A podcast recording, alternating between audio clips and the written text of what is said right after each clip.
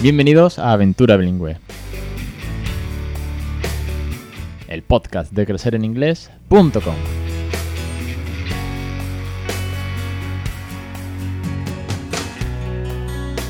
Capítulo 215-30 de julio de 2020. Muy buenas, mi nombre es Alex Perdel y esto es Aventura Bilingüe. Este es el podcast sobre bilingüismo, el podcast en el que trato de contagiaros, inspiraros, motivaros y ayudaros, al fin y al cabo, a que le regaléis una segunda lengua a vuestros hijos, de que seáis capaces de, de romper las barreras, los miedos, las dudas, los dimes y diretes de que podáis hablar en inglés todos los días con vuestros hijos a través de cuentos, canciones, rutinas, tips y consejos y mi propia experiencia y la de otras muchísimas familias. Esto es Aventura Bilingüe. Bienvenidos.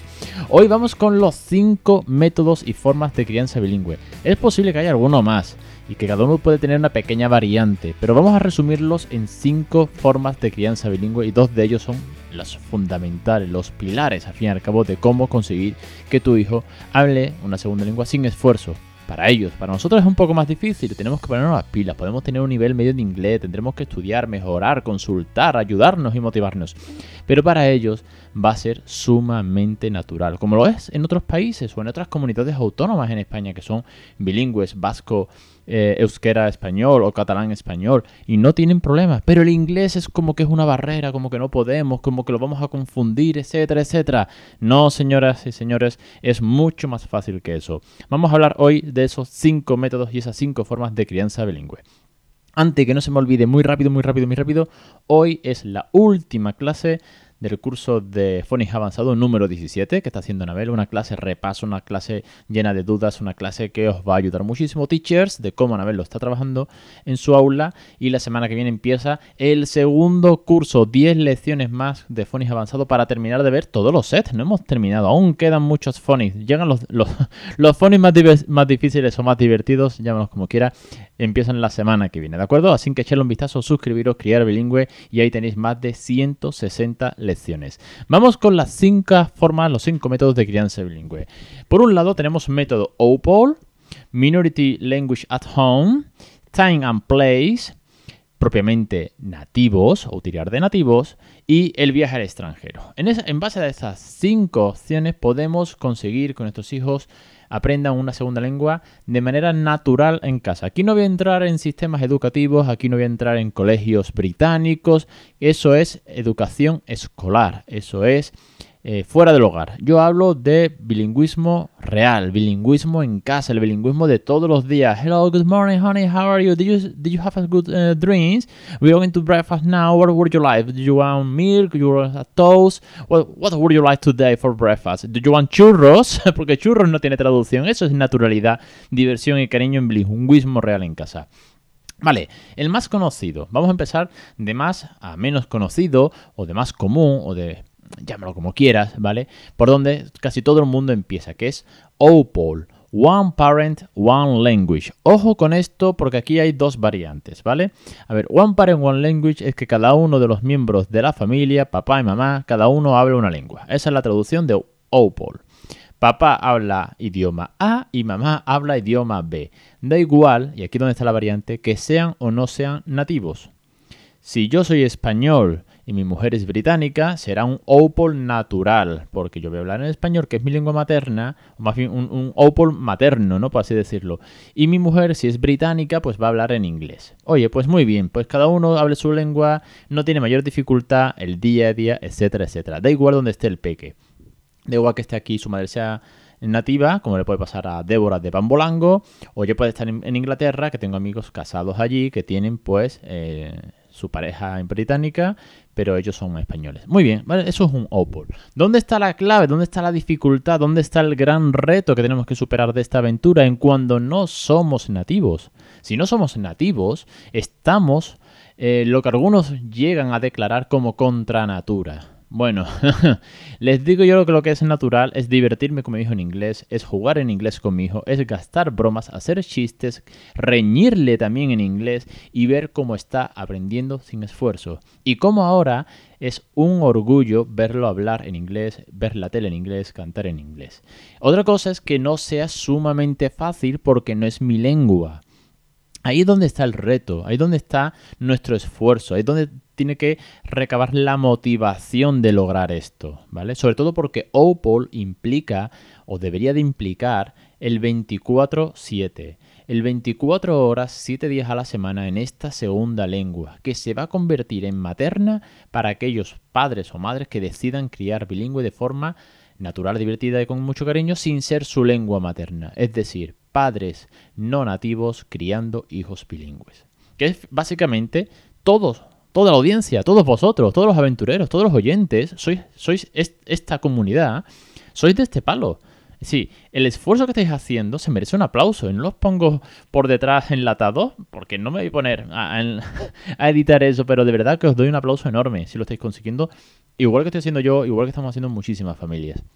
Entonces, Opal, yo decido, o mi mujer decide, quién va a hablar esa segunda lengua. Y a partir de ahí, todos los días, todas las horas, en esta segunda lengua, en inglés. En mi caso, yo hablo inglés desde que el bebé llegó. Ojo, ojo con esto.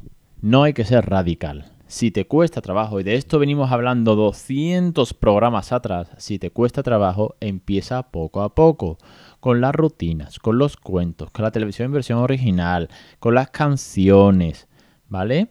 Con esa pequeña eh, comodidad que vas encontrando, es con lo que vas llegando al OPOL, porque si no es natural ese idioma, si no tienes un conocimiento C2 de inglés, que además lo trabajas todos los días y además estás acostumbrado a trabajar esa segunda lengua con niños, pues te va a costar más. Pero ello no implica que no se pueda lograr, porque como son nuestros hijos, no nos van a poner a prueba, no se van a reír de nosotros si nos equivocamos, no te van a corregir si pronuncias mal o dices un verbo en una forma irregular terminado en ed, no pasa absolutamente nada. Es más, vamos a ir aprendiendo al mismo tiempo que ellos, porque vamos a descubrir vocabulario, vamos a descubrir expresiones y vamos a aprender viendo Peppa Pig, tan fácil como eso. Dicho eso, OPOL aclarado. Segunda forma, Minority Language at Home.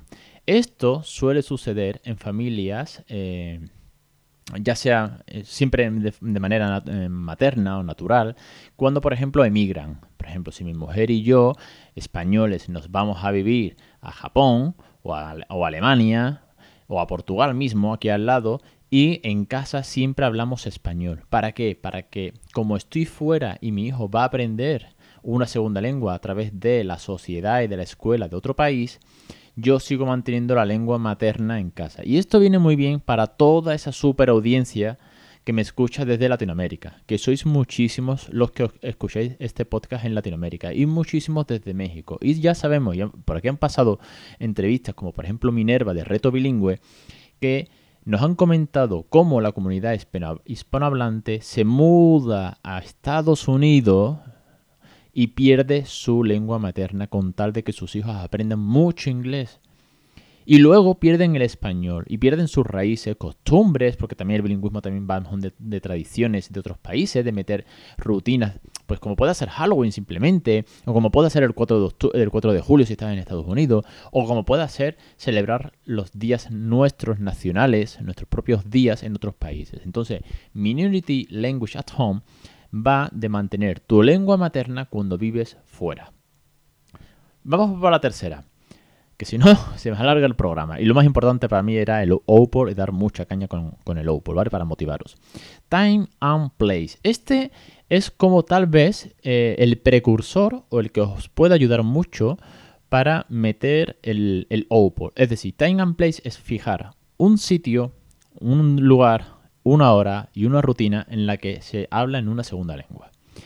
Cuando, sobre todo cuando no somos nativos, cuando queremos crear bilingüe, esto viene muy bien para ir cogiendo esa comodidad, esa costumbre, esa rutina de hablar en inglés y también para que el peque se acostumbre si el peque es mayor. Quiero decir, cuando un bebé, si le hace staying in place, a él le va a dar igual. Es un bebé que va a necesitar sus necesidades básicas, cambiarlo, comerlo, dormir, bañarlo y poco más. Entonces no va a distinguir si el momento baño es en inglés y la merienda es en español, pero el cuento de por la noche es en inglés y por la mañana vuelvas a hablar en español. Eso le va a dar igual. Que a ti te sirva para ir estableciéndote rutinas, para ir aprendiendo vocabulario de cada cosita, para ir cogiendo comodidad, romper la vergüenza, que esto es una traba. Romper esa vergüenza de hablar en inglés en casa, que te escuche tu marido o tu mujer, o cuando están tus suegros y que tú vayas cogiendo y tú dices, no, no, no. Venga, el cambio de ropa en inglés siempre, venga. Entonces yo le digo, give me your little hands, honey. Uh, we are going to put now the pijama y tal. Y, y da igual que esté tu suegro por delante porque tú sabes que va a ser ese time and place y poco a poco va subiendo la exposición, genial. Para eso viene muy bien. Así empecé yo, ¿eh? Así empecé con el momento de la rutina del baño, luego las canciones en el sofá, los Lula Babies, y poco a poco, pues dije, oye, pues venga, ya puestos, mm, yo me tiro a la piscina, 24-7, vamos a por todas, ¿no? Mayor exposición, antes aprenderá esa segunda lengua porque va a sumar infinitas horas. Pero también el time and place sirve cuando quieres, en nuestro caso, por ejemplo, y tenemos, tenéis un podcast referido a, esto, que os lo, dejo enlazado, es el podcast número 206, eh, que se llama Trilingüismo Contain and Place en casa, que es porque en casa estamos metiendo el francés. ¿De qué manera lo hemos hecho? Pues mi mujer, que solamente habla en español, en el cole en casa que hemos tenido que hacer en el confinamiento del COVID-19, todas las mañanas la assembly, la asamblea matutina de cara a empezar la escuela en casa, esa de ¿qué día es hoy? ¿Qué día de la semana? ¿Cómo es the weather? Bueno, ¿cómo está el tiempo? ¿Y qué estación es? Y este tipo de cosas que se hacen en las asambleas, la ha hecho en francés. ¿Para qué? Para enseñarle al peque un poquito de francés. Un poquito que implica números, estaciones, eh, clima, días de la semana y los colores, porque cada cosita de la, assembly que tenemos de madera es de un color y tal. Y de aparte decir, hola, ¿cómo estás? ¿Cómo te encuentras? En fin, saludar, gracias. Oye, pues con ese poquito eh, ya sabe que existe el francés, le ha picado la curiosidad, quiere ver alguna que otra peli eh, de esta que tiene trillada como Frozen, ahora la quiere ver en francés. Pues, oye, si quiere ver Frozen en francés, que la vea. Fantástico, le pica la curiosidad. Ya hablamos de la motivación intrínseca del bilingüismo. Eso es, eso es fabuloso. Que la ve en francés. Bendito sea. Que además se la sabe en inglés. Sabe lo que va a decir. Y, lo, va a pillar alguna palabrilla. ¿Vale? Echarle un vistazo a ese podcast 206, como digo, de Time and Place. Eh, de cómo hemos metido el trilingüismo. En este caso, además, mi mujer también participa. Y el P, que también en el podcast, que participan más los dos. Y sé que, que os gusta mucho que venga toda la familia de esta aventura al podcast. Y luego nos quedan eh, dos, modalidades más, que serían los nativos, en el caso, vamos a hablar de nativos, no porque los padres sean nativos, que eso sería OPOL, como ya hemos dicho, sino nativos en cuanto a que le dejas la educación a un nativo, ¿vale? Vas a, véase un, una au pair, una porque suelen ser chicas. Tú llamas a una chica que viene de Inglaterra o viene de Estados Unidos, se queda en tu casa y le dices, oye, mira, eh, eh, Mary, al peque le hablas en inglés todo el día, ¿vale? Y conmigo también, para yo aprender, si queréis y tal. Entonces, eh, obviamente no es un bilingüismo tan intenso como viene a ser OPOL o Minority Language at Home si te pillaran extranjero, que son como los más intensivos, donde mayor exposición hay, pero a muchos peques le viene muy bien que una nativa esté todo el día hablándole.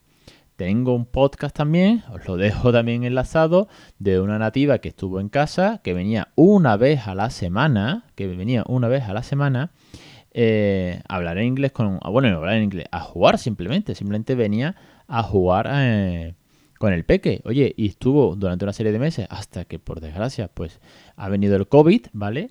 Pero una hora a la semana jugando en inglés, para él era una nativa, digo, era una nativa porque realmente era uruguaya, pero había vivido en, Australia durante muchísimos años. Y entonces eh, Natalia solo hablaba inglés en casa con nosotros y con el peque. Os lo dejo enlazado. Hay un podcast, es el podcast 186, para que lo busquéis en Spotify, lo busquéis en iBox, en Spreaker, en Apple Podcast o en crecereningles.com barra 186. Y así, ese nativo te ayuda a que tu hijo aprenda una segunda lengua. Y por último, y ya con esto termino, que si no se hace muy largo, está el viaje al extranjero. Que es, eh, bueno, pues me voy al extranjero, que al final puede ser un Minority Language at Home o no, depende de lo que queráis hacer. Si queréis hacer un OPOL o si queréis tal, pero es al fin y al cabo vivir la experiencia de, una segunda lengua fuera con toda la familia o fuera si lo mandas cuando son más mayores, en plan viajes de verano, vete una semana a a Irlanda o vete un mes a Atlanta si tienes la oportunidad. Este obviamente tiene un coste económico del copón. Quiero decir, aquí el método Lean, el low cost, es, oye, pues yo voy a hablar en inglés, me lo voy a currar, ¿vale? Me voy a apuntar a los cursos de crecer en inglés, me voy a escuchar los podcasts, me pillo un par de libros. Y a partir de ahí, pues hago time and place o hago un poquito de Opal hasta que ya le cojo la rutina y ya lo cojo todos los días. La nativa en casa pues te va a costar un, un coste, traerte la UPER y el viaje al extranjero ni te cuento, ¿no? Esto es como, sí, obviamente va a aprender esa segunda lengua a una velocidad brutal porque es inmersión directa, pero es la que mayor coste tiene. ¿Qué sería lo deseable? Pues lo deseable o lo, o lo idílico, pues hacer un bilingüismo OPOL, con nosotros mismos, nosotros nos ponemos las pilas, vemos los beneficios, rompemos dudas, eh, creamos una sinergia y una, sobre todo, una parte emocional muy importante al conectar en una segunda lengua con nuestros hijos, que tienen sus propias bromas, que tienen su propia forma de, expresarse, porque la, segunda lengua, en este caso el inglés, oye, pues tiene otra entonación, tiene otra musicalidad, tiene sus propias bromas, sus propias frases hechas. No es lo mismo decir, eh, no way, Ah, no me lo creo, no hay forma, no hay manera, tal, no. Cuando yo le digo a mi hijo, eh, no, hay no way, no way, what are you doing? Pues no suena igual. En español, pues podemos hacer otro tipo de bromas. Entonces, lo suyo sería, lo idílico, lo que a mí me encantaría, Opal, que eso ya lo estoy haciendo. Nativa en casa, la hemos tenido durante algún, tiempo. Espero volver a rescatar una nativa cuando todo este puñetero eh, virus se vaya de una vez por todas. Y a futuro, pues mandarlo al extranjero con algunos de los amigos que tenemos fuera y que pasa allí un, mes, dos meses, o irme yo con él, o irnos todos de vez en cuando, igual que nos vamos de vacaciones al extranjero siempre que podemos, pero con una inversión aún mayor. En base a todo eso, ya tenéis cinco modalidades de cinco métodos de crianza bilingüe. Y ahora te toca a ti responderme a mí. ¿Qué modalidad usas tú? ¿De qué manera lo estás llevando a cabo? ¿O cómo quieres empezar? ¿Cuál crees que es la que más se adapta? Déjamelo en los comentarios del, post que acompaña en crecereningles.com pues barra 215 me puedes escribir en redes sociales o en iTunes, que también me puedes dejar una valoración de 5 estrellas que te lo voy a agradecer un montón.